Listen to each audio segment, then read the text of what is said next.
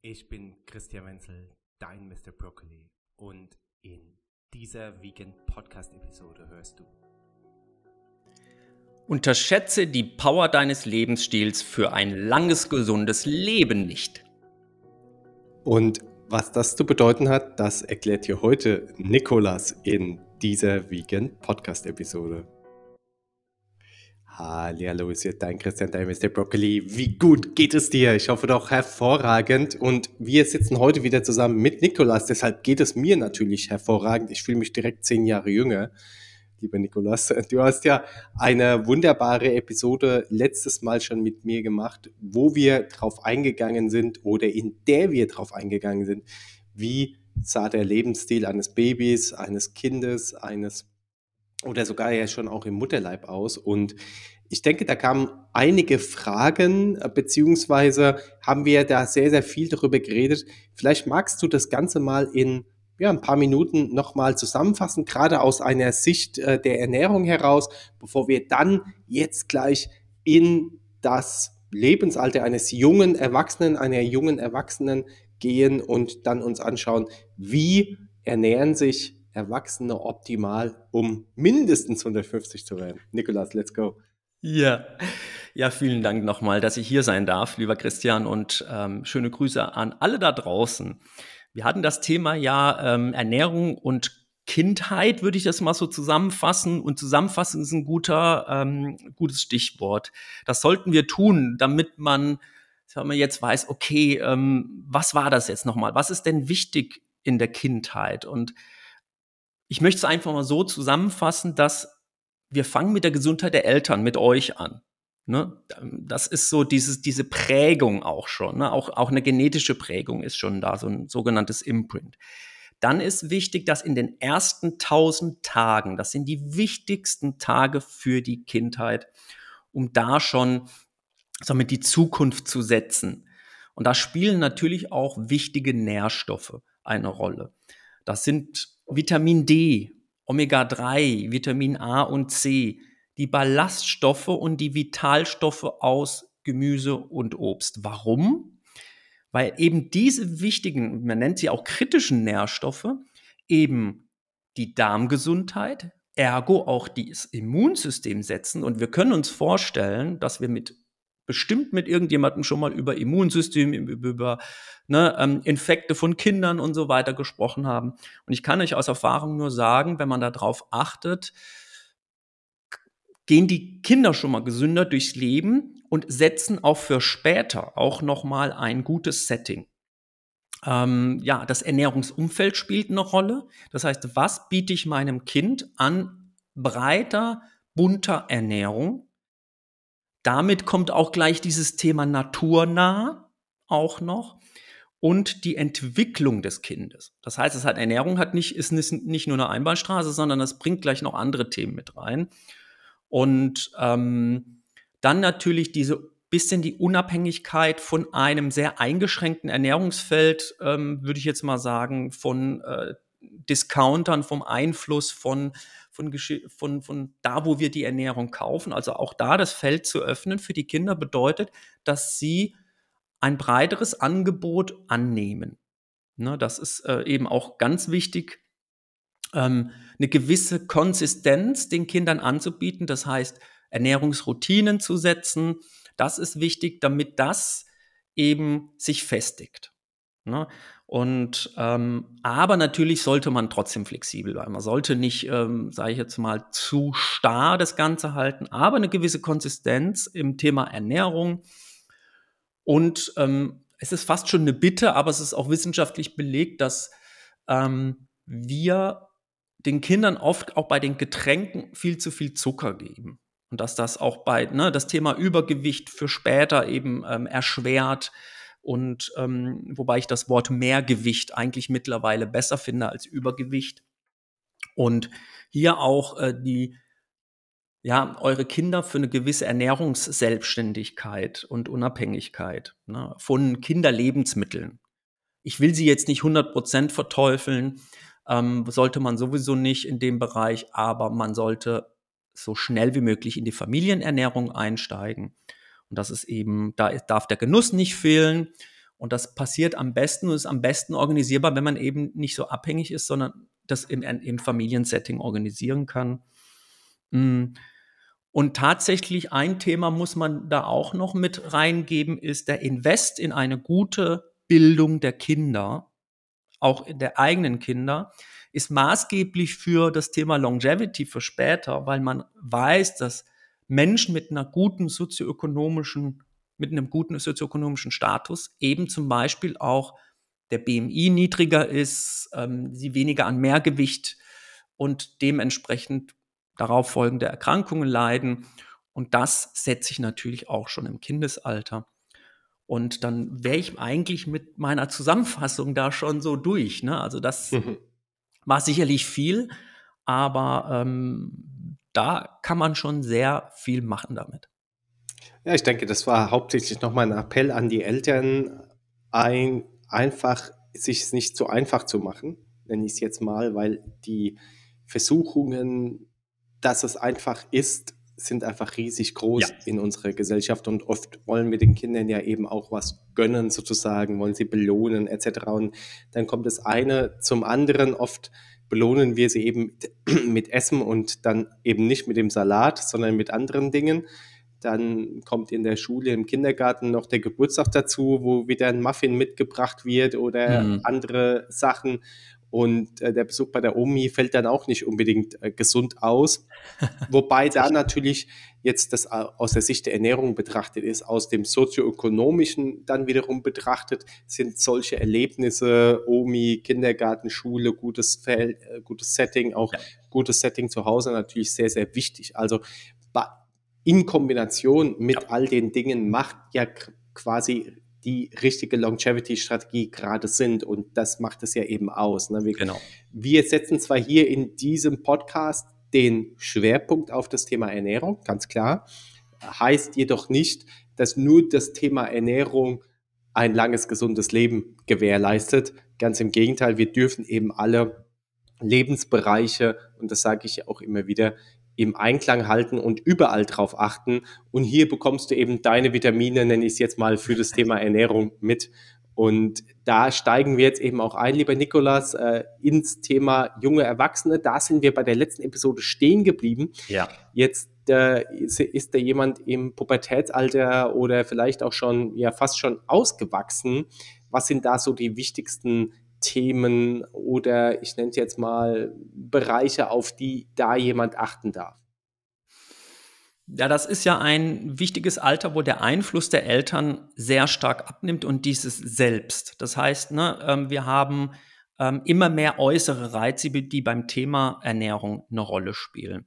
Und da ist es aber so, wenn ich das, was wir gerade angesprochen haben, die, wenn wir das schon setzen, das heißt eine, eine gute Selbstständigkeit in der Ernährung, auch ein, ein sich auseinandersetzen mit den Wünschen der Kinder, gerade in Pubertät im jungen Alter, dieses Thema dann noch zusammenzufassen mit Social Media, also das heißt mit dem Einfluss der Außenreize. Na, das ist in der Ernährungspsychologie eben so beschrieben, dass die dann das Thema Körperbild und Ernährung und hier kommt jetzt was äh, ins Spiel, das ist diese Auseinandersetzung auch im verbalen Bereich mit den jungen Erwachsenen. Ähm, Thema Ernährung. Ernährung plötzlich kommt, äh, hat dann viele Facetten. Es spielt natürlich auch noch die Qualität eine Rolle, das heißt, das, was wir eben angesprochen haben, ähm, eine bunte Vielfalt, Ballaststoffe, auch genügend Proteine. Wir haben mit dem Alter von 17 Jahren haben wir den höchsten Bedarf, Proteinbedarf aufs Kilogramm Körpergewicht gerechnet, einfach. Ne? Und das sehen wir dann auch in diesen Bedarfskurven immer wieder, dass da so ein Peak ist. Da müssen wir drauf achten. Und wenn dann eine Ernährungsform, ich sprich jetzt mal zum Beispiel eine vegane Ernährungsform, eine vegetarische Ernährungsform, das ändert sich ja in diesem, da kommen ja diese Außenreize wie äh, Umwelt und, ähm, ne, und Gesundheit da ähm, muss man immer im Austausch bleiben und muss natürlich aber auch gerade gucken, dass weiterhin Vitamin D, Omega-3, Ballaststoffe, Vitalstoffe weiterhin ein Thema, also bunte Vollwertkost, nenne ich sie immer, eine Vollwerternährung, eben etabliert wird. Es kommen ja dann so Dinge wie ich esse nur noch Pizza, ich äh, sitz, habe meine Screentime, ich, äh, wenn ich draußen bin mit den Jungs und Mädels, dann hole ich mir eine Tüte Chips und so weiter. Auch wieder Ernährungsfeld. Wenn wir aber da schon vorher die Themen gesetzt haben, eine sehr selbstständige Entwicklung, sage ich mal, gefördert haben, dann balanciert sich das aus. Und hier möchte ich auch den Druck nehmen. Wir können nicht verhindern, dass unsere Kids sich eine Pizza holen um die Ecke oder eine Tüte Chips. Die Frage ist immer die Menge. Die Frage ist auch die Bewegungsbalance, die Energiebalance. Ne? Das heißt, haben wir Ausgleichsfaktoren da? Haben wir Ausgleichsmöglichkeiten da? Ähm, tun wir das Thema nicht zu religiös, also nicht als Konfrontationsthema nehmen, sondern eben als Entwicklungsmöglichkeit. Ähm, und da mache ich das einfach über das Thema Genuss. Das muss ich ganz ehrlich sagen. Man kriegt die meisten Menschen nicht nur im, im mit dem Thema Genuss. Oder was würdest du sagen, lieber Christian? Absolut. Du hast ja auch Kids. Sie ja. sind zwar noch nicht, sind zwar noch nicht im, äh, sind, glaube ich, noch nicht im Pubertätsalter, aber bei meinem, der ist ja jetzt so zwölf, fängt das natürlich an. Ja, meine ist auch elf und Ach, kommt stimmt, in ja. die Pubertät. Also da tut sich schon einiges. Und ja, das Thema Genuss oder gutes Aussehen spielt immer eine große Rolle. Ne? Mhm, genau. Allerdings äh, schmecken sie auch sehr, sehr viel immer raus. Also was ultra gesundes unterzumischen und so weiter funktioniert manchmal nicht. Und äh, da darf eben die gesunde Balance da sein, sonst tust du die Sachen am Ende entsorgen müssen oder selber essen, was bei mir oft sehr vorkommt, äh, sondern der, der, Biomüll der Familie, wir kennen das Thema. Ganz genau. Also was, was gut funktioniert, sind nach wie vor natürlich solche Häppchen, Früchte mhm. und Gemüse, ne? Äh, also ja. Äpfel, Karotten, aufgeschnittenes ja. Gemüse, äh, vor ja. allem getrocknete Beeren funktionieren hervorragend. Wir haben einen äh, ganzen Artikel zum Thema äh, wie können wir vegane Kinder und Jugendliche sehr gut ernähren mit ja. quasi solchen Sachen, die vielleicht sogar daherkommen, ein bisschen wie Süßigkeiten oder wie eine Belohnung und dennoch sehr gesund sind. Und dann ist natürlich das Anrichten äh, der Sachen auf jeden Fall ein großes Thema. Ja. Oder auch den Kindern oder Jugendlichen äh, dann eben auch zu zeigen, wo in unserem Umfeld kriegst du auch was äh, einigermaßen Gesundes her, was aber de dennoch irgendwie cool ist. Ne? Also ja. Und wie du sagst, da eben das Dogma eben rauszunehmen, dass die jungen Erwachsenen überhaupt gar keine Pizza sich kaufen sollen oder mal ein Eis oder so irgendwas, sondern dann eben da das Verhältnis gut zu setzen. Und bei meiner Tochter ist es auch so, sehr stark so, dass ich sie immer pushen darf, mhm. äh, zum Beispiel zum Thema Sport. Ne? Mhm. Also das heißt, sie, sie wehrt sich da erstmal und wenn sie es dann macht, dann gefällt es ihr. Oder rauszugehen in die Natur äh, erst ist immer Widerstand da und dann sind wir draußen und dann wollen sie nicht mehr weg. Also das heißt, wir haben da schon als Eltern eine Verantwortung und auch wenn es manchmal schwierig ist, äh, dürfen wir uns damit auseinandersetzen, äh, reden und natürlich eben auch vorleben, beziehungsweise eben auch gute, gute Alternativen zeigen. Ja. Und ich denke, abseits vom Thema Ernährung ist das Thema äh, frische Luft, äh, Bewegung, Sonnenschein, ja. Und natürlich eben auch die Kinder äh, da mal in den Wald zu bringen, äh, mit Tieren zu verbinden und natürlich mit anderen Freunden das auch zu erleben, äh, sind essentielle Themen. Ähm, das finde ich sehr gut, dass du auch das Thema ähm, Attraktivität der Ernährung nochmal auf, ne, also dass man es einfach auch nett macht. Das ist so ein, ich möchte hier nochmal mit reinbringen, ein Thema, was auch mit Ernährung zu tun hat und auch mit Longevity zu tun hat, ist der erste Konsum von äh, Alkohol jetzt mal als Droge im weitesten Sinne zu befassen und auch Drogen an sich. Ne? Also auch das beeinflusst natürlich dann auch die Lebensqualität im späteren Leben. Ähm, hier mit dem Thema Alkohol sich auseinanderzusetzen, nicht zu tabuisieren, ähm, zu begleiten, wie mit vielen anderen Sachen. Und aber ganz deutlich auch als Eltern darauf hinweisen, dass ein früher Alkoholkonsum leider dann natürlich auch mit späteren Folgen, gesundheitlichen Folgen, die treten dann früher auf. Das weiß man ne? aus, äh, sage ich mal, evidenzbasierten Studien, dass je früher der Alkoholkonsum anfängt, desto früher äh, treten dann auch spezifische Erkrankungen dazu auf. Ne? Die Leberbelastung ist sehr hoch ähm, und ähm, das darf man sicherlich auch nicht vergessen. Und ähm, wir wissen zum Beispiel aus den blauen Zonen, dass im, in, im, also im Zusammenhang mit der Ernährung dieses Soziale mit der Familie eben spätere gesundheitliche Verhalten fördern kann. Na, das heißt, das hast du ja auch schon angesprochen. Ähm, es liegt da natürlich immer an uns Erwachsenen, so die, die Punkte zu setzen. Wir sollten auch akzeptieren, dass es dann von unseren, sag ich mal, ähm, von unseren erwachsen werdenden Kindern äh, dann eben anders ausgelegt wird. Ne? Das ist äh, vollkommen. Finde ich schön, was du, was du sagst. Da sind wir ja fast schon im Erwachsenenalter äh, ja. dann drin. Äh, Alkohol spielt ja bei vielen Erwachsenen auch immer noch eine Rolle. Bei mir ist es so, dass ich seit zwölf Jahren kein Alkohol mehr trinke und wenn ich jetzt an einem alkoholfreien Bier äh, nippe, bin ich schon halb besoffen. Also äh, und früher bin ich teilweise ins Hofbräuhaus, als ich in München gelebt habe und hatte zu meinen Hochzeiten vier Maß Intus an einem Abend. Ne? Also das muss man mhm. sich mal vorstellen, wie mhm. krass der Körper sich eben auch adaptiert ja. an gewisse Lebensweisen, was nicht heißt, dass es dann auf einmal gut ist. Also nur weil ich dann quasi quasi mich gewohnt, gewöhnt habe, zum Beispiel jeden Abend ein Bier zu vertragen oder äh, dreimal die Woche ein Aperol Spritz zu trinken oder wie auch immer und das macht mir gar nichts aus oder ich merke nicht einen sofortigen Effekt im negativen Sinne, im positiven mm. Sinne ja meistens dann doch schon bei Alkohol oder bei Drogenkonsum generell, heißt das ja nicht, dass es nicht grundsätzlich nicht schlecht wäre. Also das, aus, was ich sagen will ist, wir kreieren zwar unseren Körper neu und wir verändern mit Sicherheit auch unser Mikrobiom, wenn wir Alkohol oder Drogen regelmäßig konsumieren. Das heißt, wir haben mehr, ich nenne es jetzt mal Kapazität, das vielleicht eben zu verarbeiten. Mhm. Heißt jedoch nicht, dass nicht die Leber, die Nieren oder mhm. andere Organe oder auch Zellen im Körper Schaden nehmen.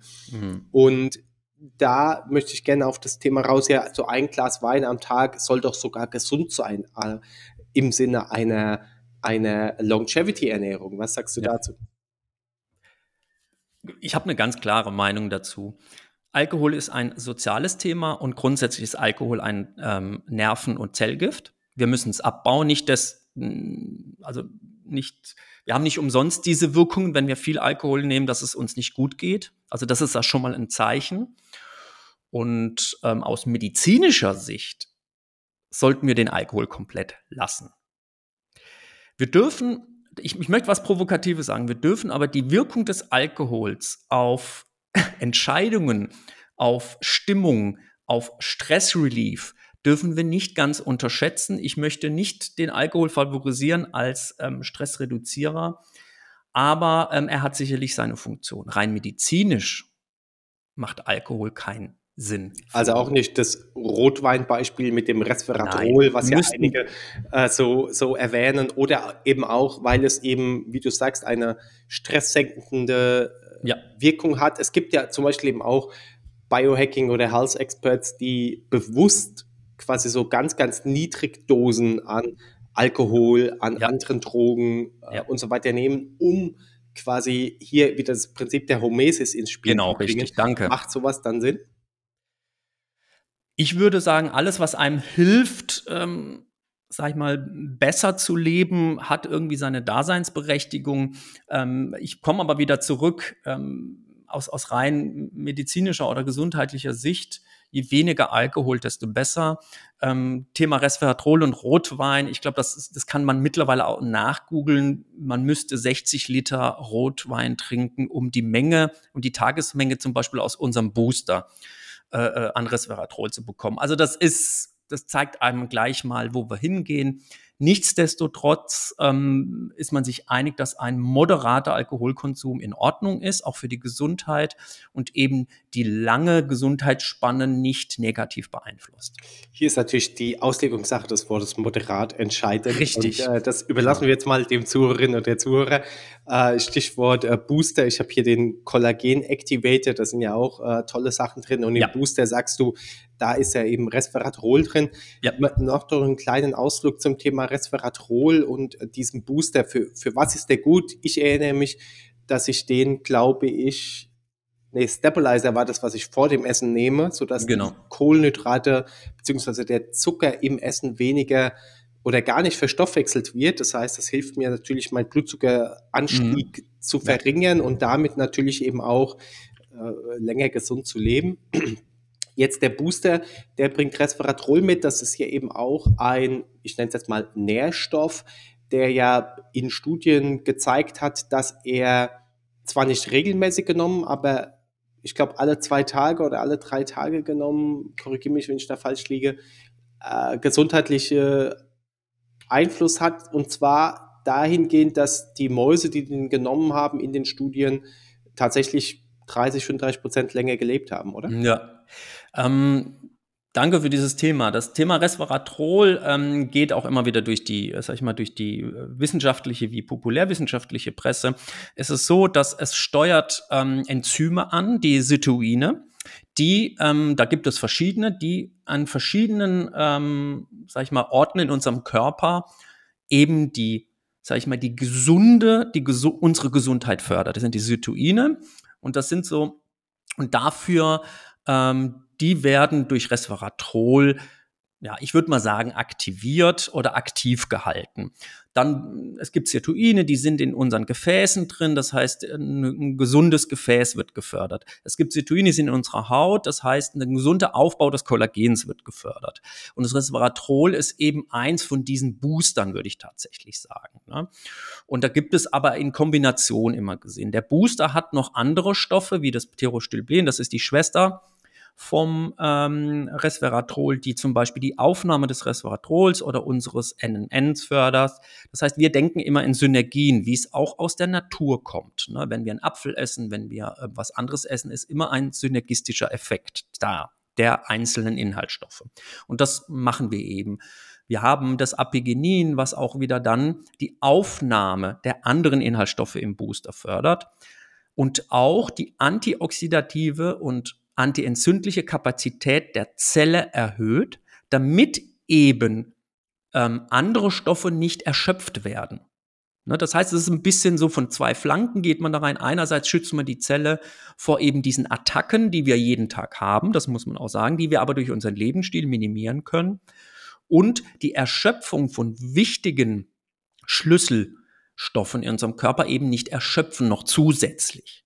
Ne? Und das ist so ein bisschen das, was wir mit dem Booster zum Beispiel machen. Ne? Ja, sehr cool. Sind denn äh, generell diese Sachen, wenn ich sie einnehme, zum Beispiel NMN, Resveratrol, diese, diese ja. Highlights aus der Longevity-Forschung, ist es gen generell sinnvoll, die auch schon, wenn wir jetzt ins junge Erwachsenenalter kommen, ja. äh, zu nehmen? Oder produziert der Körper gerade so im Alter von, ich nenne es mal unter 30, schon noch genug eigene dieser Substanzen, beziehungsweise eben auch äh, produziert genug NAD, äh, welches ja durch NMN angeregt wird. Ab wann sollten wir solche Stoffe auch in Betracht ziehen? Hm, ja, ich finde das eine sehr gute Frage und ich bin froh, dass du die stellst. Wir ähm, ab dem 20. Lebensjahr konnte festgestellt werden, dass zum Beispiel vor allem im Gehirn schon eine Alterung anfängt bei jungen Menschen. Ähm, um jetzt auf deine Frage zurückzukommen. Wir empfehlen so ab zwischen dem 30. und 40. Lebensjahr NMN und den Booster zusammenzunehmen. Vorher kann man das natürlich auch machen. Da spielt es aber eher eine Rolle von ähm, körperlicher Performance. Ne? auch das Thema kognitive Leistung kann man da unterstützen. Wie ich bereits gesagt habe, im jungen Alter hat man das eher, hat man diese Fortschritte eher im Gehirn, fängt das so an. Bei den restlichen Körperzellen ist das noch, produziert man da noch relativ viel. Ne, aber das sinkt dann immer mehr. Es fängt dann in verschiedenen Zellen an. Das ist beim äh, Ubiquinol, sprich Coenzym Q10 genauso. In verschiedenen Organen sinken die verschiedenen wichtigen Nährst äh, Nährstoffe oder äh, Schlüsselstoffe eben verschiedentlich ab. Ne, das ist beim Coenzym Q10, da gibt es einen riesen Unterschied zwischen Lunge, Herz und Gehirn. Und ähm, das ist beim NMN und beim Resveratrol. Resveratrol müssen wir ja von außen führen. NMN ist ja der vor die Vorstufe des NAD+, was wir für 400 Prozesse in unserem Körper brauchen, die eben auch, wie du schon bereits angesprochen hast, dann die gesunde Langlebigkeit fördert, also die Gesundheitsspanne. Ja. Und da macht es sicherlich Sinn, so Richtung Performance, Leistungsfähigkeit Okay. Genau. Jetzt brauchen wir, glaube ich, nicht mehr so stark über die Ernährung eines Erwachsenen sprechen oder eines jungen Erwachsenen, denn die ist schon sehr ähnlich dann den, ja. den, den jungen, ich nenne es jetzt mal Erwachsenen oder Teenagern äh, da anzusehen. Ich denke, eine Sache, die noch wichtig ist, äh, gerade im, im Sinne von Longevity, diesem Alter ist äh, Calorie Restriction, also Kalorienrestriktion, was ja eben auch einige Longevity-Forscher als hm. der Hack schlechthin bezeichnen, hm. da evolutionstechnisch gesehen meistens nie dieses Überangebot da war, was wir heute eben haben und wir grundsätzlich äh, zu viel essen im Schnitt, nenne ich es mhm. jetzt mal. Das heißt, sehr viele gehen dann auf Calorie Restriction zum Beispiel, weil sie dann intermittierend fasten, nur eine mhm. Mahlzeit am Tag essen und dann können sie, glaube ich, gar nicht so viel in sich reinstopfen, äh, dass sie dann eben auf mehr wie 2000, 2500 Kalorien kommen, je nach äh, Frau oder Mann. Ja. Welche wissenschaftlichen Publikationen, Studien gibt es dazu? Ihr bei Avea oder gerade auch du kommst ja aus einem sehr wissenschaftlichen Spektrum, ja. nenne ich es jetzt mal. Die, die sind diese äh, Sachen ja sehr wichtig und auch vielen unserer Zuhörerinnen und Zuhörer legen da natürlich sehr viel Wert drauf, auch wenn ich mir jetzt das quasi schon aus rein, ich nenne es jetzt mal logischen, natürlichen Gründen herleiten kann, dass wenn wir zu viel essen, einfach auch äh, Alterung und, und oder natürlich Überforderung unseres, unseres Körpers zutage kommen können. Ne? Ja. Ja, das ist, ähm, ich finde, oder nicht, ich finde, das ist vielleicht der falsche äh, Beginn. Es findet ein Paradigmenwechsel statt. Wir müssen ja feststellen, dass auch die Art, wie wir leben und wie wir arbeiten, sich drastisch geändert haben. Damit auch der Bewegungsumfang und dann auch die Kalorienausgabe, also die Kalorienverbrauch. Ähm, du hast es schon angesprochen, allein das muss, sage ich mal, nochmal geresettet werden. Das, wir haben einen anderen Bedarf. Ähm, wir wissen, dass unser Bedarf an speziellen Nährstoffen sich erhöht. Nochmal das Thema Omega-3 im Erwachsenenalter, ganz wichtig. Vitamin D. Wir haben die ähm, auch die Vitalstoffe, das heißt diese ganzen Polyphenole, diese, die wir in, in Schalen, in auch im grünen Gemüse und so finden, haben einen viel größeren Impact mit dem, verbunden mit dem Thema Darmgesundheit. Das heißt, es gibt einen funktionelleren Ansatz bei dem Thema. Das heißt, wir brauchen gar nicht mehr in diese energetische Thema. Ne? Das, wir sind die ganze Zeit noch, noch in dieser Allsteinzeit. Hoffentlich kriegen wir genug zu essen.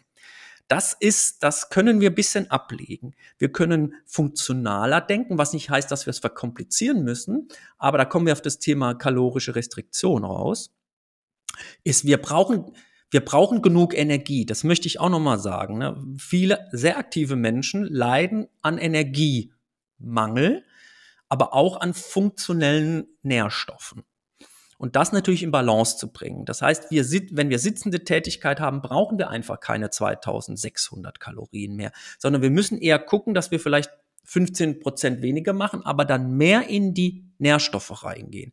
Das heißt, wenn wir mehr mit dem Gehirn arbeiten, dann mehr zu überlegen, was ist denn für unser Gehirn wichtig? Das ist ein stabiler Stoffwechsel, da hast du das angesprochen, Zuckerstoffwechsel regulieren, damit reguliere ich auch automatisch den Fettstoffwechsel. Wenn ich dann noch Du meinst Blutzuckerspiegel oder Stoffwechsel? Ja, Blutzuckerspiegel, genau, ne, wenn ich den dann dann unser Gehirn braucht ja unser Gehirn ist ja, äh, sag ich mal, eines der einzigen oder wenigen Organe, die kein Insulinrezeptor braucht. Ne, das heißt, das, das, das, der hat einen direkten Effekt, wenn ich meinen Blutzucker reguliere, auf meine kognitive ähm, äh, Fähigkeiten. Das heißt, hier da zu achten und dann auch wirklich in die funktionellen Nährstoffe zu gehen. Das ist eben der Paradigmenwechsel, den wir haben. So eine moderne Ernährung ist funktioneller, ähm, und mehr in wichtige Nährstoffe, die unsere Zellen brauchen, die unsere Zellen schützen, auch vor neuem Stress, neuartigem Stress, den wir vorher nicht kannten und eben nicht zu sehr in die Kalorien gehen. Man weiß auch aus zum Beispiel das Thema Protein, wenn wir in die Longevity-Forschung gehen, heißt es nämlich, dass es dort eher ein nicht so hoher Proteinanteil, nämlich lebensverlängernd wirkt. Das heißt, ähm, da kommt es natürlich drauf an, was ich, was mein Setting ist. Bin ich natürlich ein Athlet, der ein gewisses Ziel hat, dann muss ich natürlich meinen mein Proteinbedarf decken. Das ist vollkommen klar. Aber auch hier wieder eher Qualität, funktional denken. Ne? Okay, fassen wir zusammen, dass quasi die Kalorienrestriktion beziehungsweise das Runterleveln von zu ja. viel Essen einfach Sinn macht. Wir wissen ja auch aus den Blue Zones, dass sie versuchen bei 80 Prozent der genau. Sättigungsgefühl aufhören zu essen. Das ist genau. nicht was, was sie bewusst machen, sondern wahrscheinlich einfach ist es schon inhärent bei ihnen drin, weil wir wissen ja, wenn wir uns überessen oder einfach bis zum Limit essen, dass wir uns danach eh schlapp müde und nicht so toll fühlen. Mhm. Wir brauchen also auch hier quasi ein äh, stabiler Blutzucker ist wichtig. Du hast das angesprochen, Nährstoffe eher fürs Gehirn, denn genügend Energie bekommen wir. Wir dürfen unsere Lebens, äh, wie wir leben, beachten. Ein Sportler braucht ganz klar mehr Protein. Dennoch ist auch grundsätzlich ein Proteinüberschuss auch nicht gut, auch nicht äh, für genau. Sportler. Wir genau. brauchen aber auch mehr, Stoff, mehr, mehr Nährstoff fürs Gehirn, da viele von uns äh, immer mehr auch kognitiv arbeiten statt Richtig. körperlich. Genau. Äh, und da sind ja beispielsweise, du hast es schon oft jetzt angesprochen, gerade Vitamin D, Vitamin C, äh, Q10, Omega-3 genau. wichtig, aber eben auch diese, diese elementaren Polyphenole, also Pflanzenstoffe, die, genau. wie sie zum Beispiel in Grüntee äh, vorkommen, ne? wie sie in Waldheidelbeeren mhm. vorkommen ja. und so weiter, extrem wichtig. Ähm, dahingehend ist für mich das Thema Protein schon auch nochmal wichtig, denn mhm. äh, viele sagen ja eben, dass viel Protein gut ist, beziehungsweise ist ja es ja auch so, dass viele Gesundheits- oder Longevity-Forscher versuchen, auch die Zelle nicht ständig zum Wachstum anzuregen. Also da, da kommen wir jetzt so in diese, in dieses äh, bisschen wissenschaftlichere Thema rein, mTOR genau. und Autophagie. Genau. Und das finde ich für Erwachsene einfach auch nochmal ein Game Changer, das zu beachten. Wann genau geht unser Körper quasi in den, ich nenne es jetzt mal, Aufbaumodus? Ja. Und wann ist er im äh, Recovery-Regenerationsmodus und warum ist dieses Verhältnis so wichtig? Da kannst du uns als ja. Äh, super Experte und Wissenschaftler bestimmt ein bisschen was dazu sagen.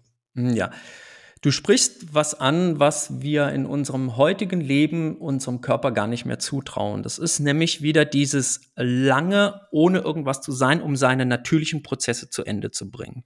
Du hast es schon angesprochen, das ist die Autophagie. Es ist nichts anderes als den Körper in die Lage zu versetzen, ähm, nicht Prozesse, die nicht abgelaufen sind oder, oder unser Körper äh, produziert natürlich auch, sage ich jetzt mal, Müll, ne? auch biochemischen Müll, den er, den muss er entladen, den muss er versorgen, den muss er äh, aufräumen.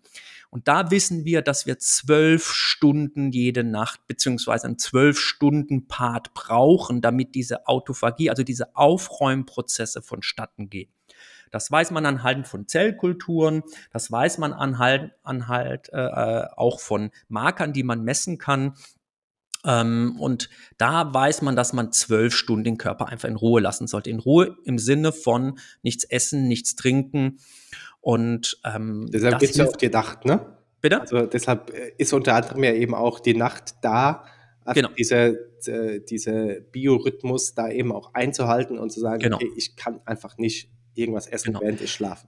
Genau, also wir diskutieren immer wieder über diese Stunden, aber diese zwölf Stunden, das weiß man, dass Autophagieprozesse dann zu Ende laufen. Das, hat man gemessen und ähm, das kann man auf jeden Fall sagen. Das heißt, wenn man anfangen möchte, dieses Thema für sich zu bearbeiten, dann fängt man einfach nach dem, hört man einfach nach dem Abendessen auf und versucht diese einmal schon mal diese zwölf Stunden einzuhalten. Das kann man natürlich durch aktive Stoffe auch noch fördern.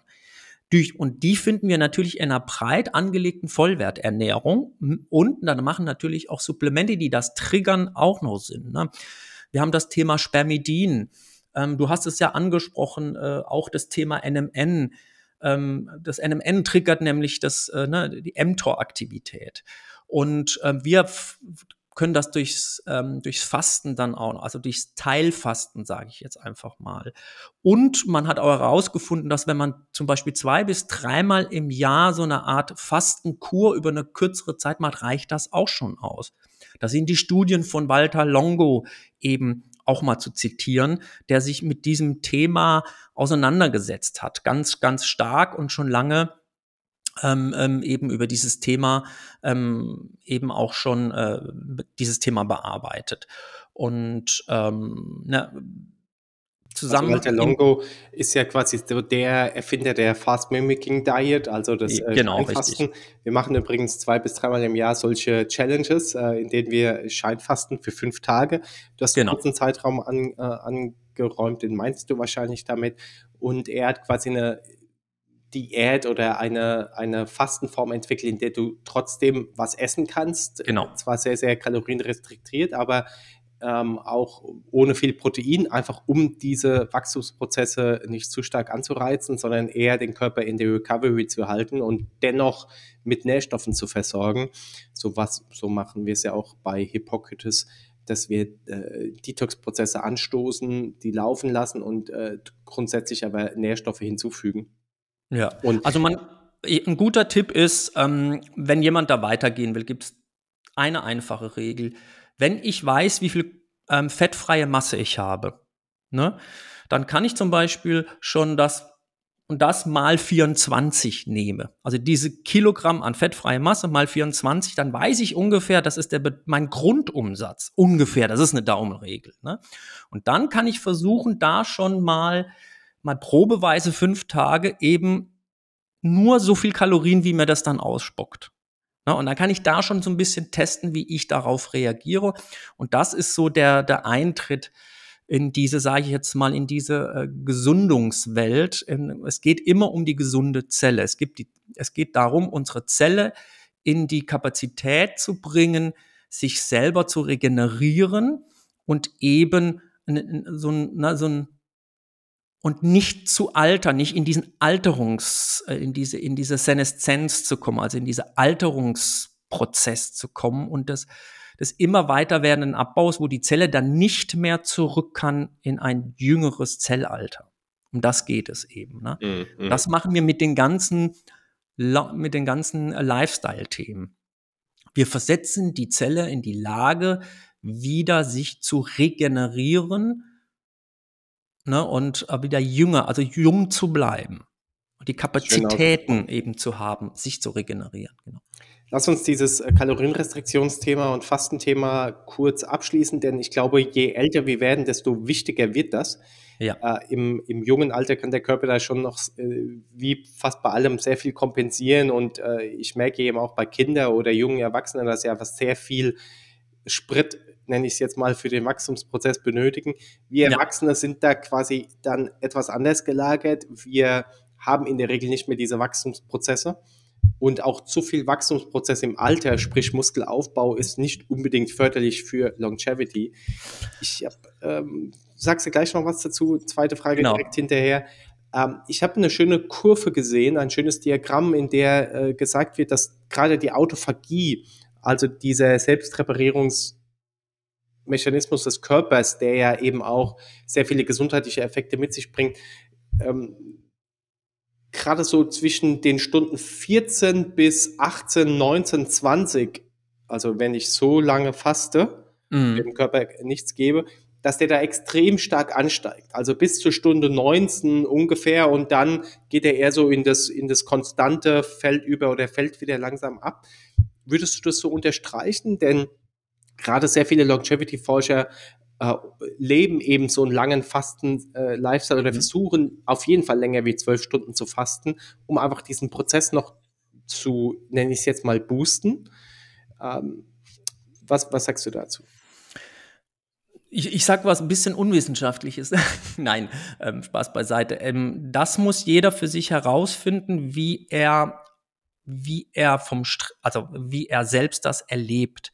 Ich habe in der Vergangenheit ähm, die Erfahrung gemacht, dass auf jeden Fall diese zwölf Stunden plus mehr mehr Benefit hat auf zellulärer Ebene. Aber dann irgendwann mal bei vielen Menschen so ein individueller Punkt kommt, zum Beispiel bei vielen ist das so zwischen 14 und 16 Stunden Fasten, wo sie selbst dann so, so einen Stressfaktor erleben, wo dann man individuelle Ausschüttung von Stresshormonen erlebt. Und das muss man, da muss man tatsächlich seine Stunden finden. Könnte dieser Stressfaktor tatsächlich die guten Benefits, ich nenne es jetzt mal, eine Person fängt jetzt an zu fasten äh, ja. oder länger zu fasten, ja. hat das vorher nicht gemacht, vielleicht ein, ja. kein Essensfenster von 10, 12 Stunden gehabt und genau. jetzt geht sie auf einmal auf 18 Stunden, weil sie gehört hat, das ist super positiv. Jetzt merkt sie aber nach 14, 15 Stunden Hunger, was ja auch normal ist, weil was der Körper ist. es ja gewohnt ist. Genau. So, würdest du jetzt dann trotzdem sagen, dieser Stressfaktor ist schon wieder zu viel Stress, dass es die positiven Effekte auf, aufhebt? Wenn ja, wenn es dann meine, wenn es dann meine tägliche Performance so stark beeinflusst, dass es mir nicht gut geht, dann würde ich das schrittweise trainieren. Ja. Dann ist es tatsächlich ein Gewöhnungstraining und dann würde ich tatsächlich, das ist das, ist das was du vorher angesprochen hast, das ist eine Hormesis. Ne? Also praktisch so viel Stress zu induzieren, damit unser Körper sich positiv adaptiert. Das ist ja der Sinn der Sache. Und dann würde ich, wenn jemand sehr stoffwechselstabil grundsätzlich ist, dann kann er in die Vollen gehen.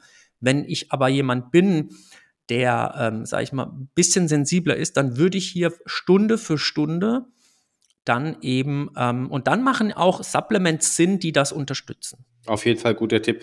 Äh, kurze letzte Frage. Du hast vorhin NMN angesprochen, Spermidin. Also Spermidin wissen wir, dass das Auto, die Autophagie auf jeden Fall triggert oder fördert.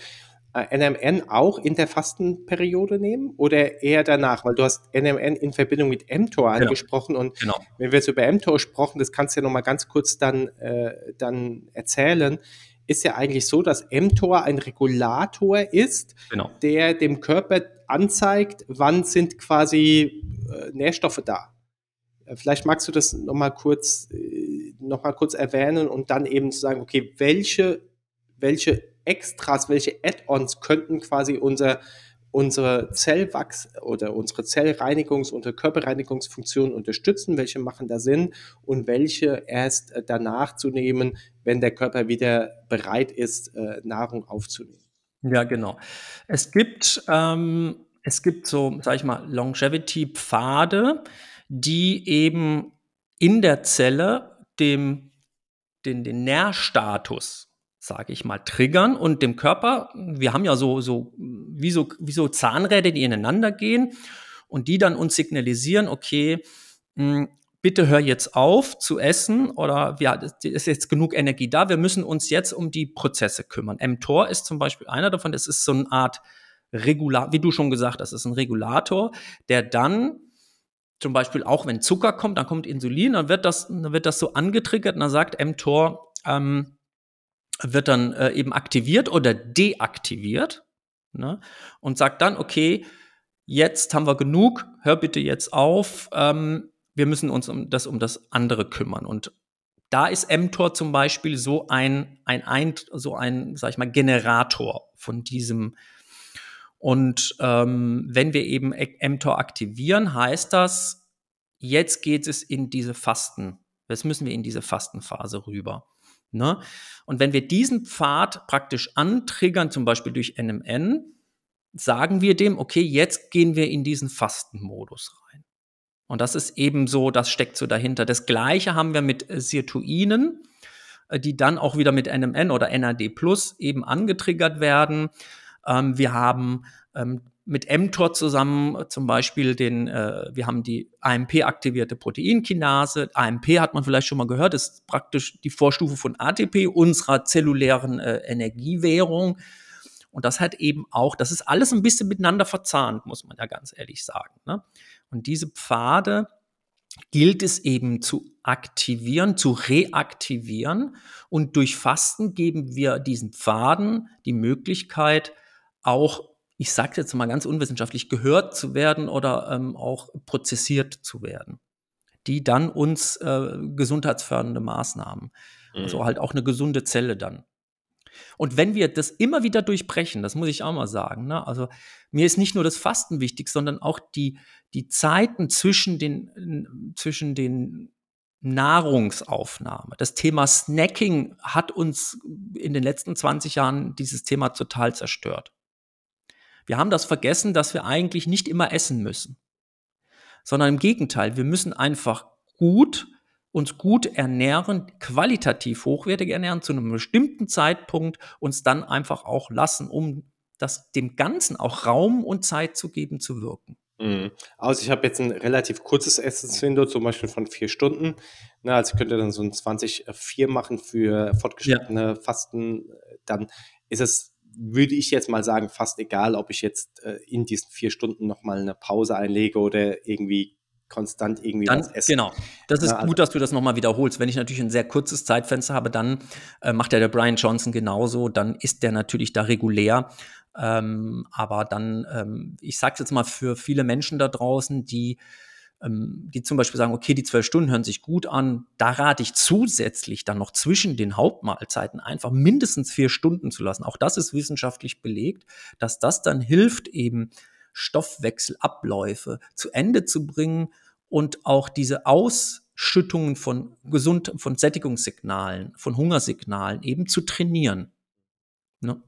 Cool, fasse ich zusammen. Also solche, äh, also längere Fastenphasen zwischen dem Essen sind durchaus sinnvoll, um Autophagieprozesse zu unterstützen, sprich unseren Körper dabei zu unterstützen, äh, quasi aufzuräumen und wir wissen es alle aus dem Haushalt, äh, wenn wir den einfach zu lange nicht aufräumen, dann wird es irgendwann unangenehm und so ist es mit unserem Körper auch. Also das heißt, hier können wir dem Körper die Möglichkeit geben, länger gesünder zu leben, äh, dort eben nur Wasser oder Nährstoffe zu sich zu nehmen in dieser Zeit macht eben Sinn und oder solche Booster nenne ich es jetzt mal wie NMN, wie Spermidin, ähm, zu sich zu nehmen in dieser Zeit, da sie das quasi nochmal verstärken Richtig. und oder auch aktivieren in kürzeren Fastenzeiten und dann eben die Hauptnährstoffe dann eben auch in das Essensfenster reinzulegen, sodass der Körper natürlich den eben auch super verstoffwechseln kann. Genau. Wer dazu mehr wissen will, auch zum Thema mTOR, äh, gerne mal auf die verlinkten äh, Seiten von Avea oder auch von mir klicken in den Show Notes. Da wird da alles auch nochmal genauer erklärt. Äh, ich würde sagen, wir kommen in einem nächsten Teil dann nochmal final, äh, lieber Nikolas, auf das, äh, auf das etwas fortgeschrittenere Alter zu und äh, was wir dann bis zum Lebensende machen können. Ähm, ich glaube, wir sollten dann auch, um hier ein kleines Appetithäppchen zu geben, nochmal solche Sachen ansprechen wie mTOR, äh, weil gerade in diesem Namen mTOR kommt ja schon der Name auch Rapamycin vor. Ja. Und Rapamycin ist ja gerade so ein sehr, sehr heiß diskutiertes äh, Mittel in Deutschland, glaube ich, noch nicht zugelassen, richtig? Ähm, es ist für spezielle, ähm, doch, es ist für spezielle ähm, Erkrankungen, Krebserkrankungen tatsächlich ähm, bereits zugelassen. Genau, du kriegst es halt nur nicht als äh, ohne Rezept sozusagen. Genau. Und äh, das ist aber so im Moment ein Gamechanger in den USA. Das heißt, wie können wir solche Prozesse dann eben auch gerade im fortgeschrittenen Alter äh, einfach verstärken? Welche Supplements machen da Sinn? Welche Lebensweisen machen da Sinn? Ja. Würdest du, lieber Nikolas, vielleicht noch ein Endfazit äh, ziehen zu, zu diesem Thema junge Erwachsene, Erwachsene bis hin zu einem Alter von, ich nenne es jetzt mal 50, 60, wo wir dann wieder in eine andere Lebensphase reingehen und mhm. wo nochmal ganz andere Dinge dann wichtig werden. Was, was ist zusammengefasst hier die wichtigsten Dinge zu sagen? Zusammenfassend für heute kann, kann ich sagen, dass ähm, die Art und Weise, also wann wir was wie zu uns nehmen, eine riesen Ausprägung hat wie gesund wir bleiben und wie lang wir gesund bleiben können. Das kann man eigentlich so zusammenfassen und wie funktional wir uns auch ernähren.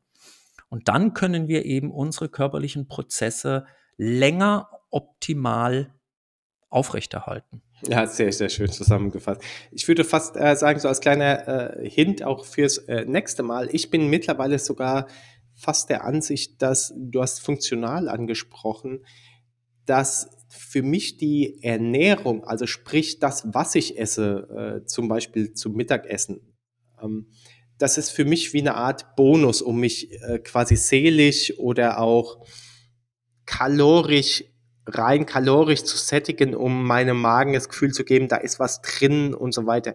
Ich sehe das Essen aber weniger, so wie es früher war, als Überlebens- oder äh, Nährstofflieferant, sondern ich habe heute eher eine Routine, wo ich sage, okay, ich habe eine funktionale Routine und ich habe eine, eine, eine, eine, eine schöne Belohnungsroutine. So die schöne Belohnungsroutine ist ja. das, was ich esse. Also äh, zwei Mahlzeiten am Tag, auf die freue ich mich, weil ich lange faste. Ähm, da mache ich mir was Schönes. Das, das nährt eher meine Seele.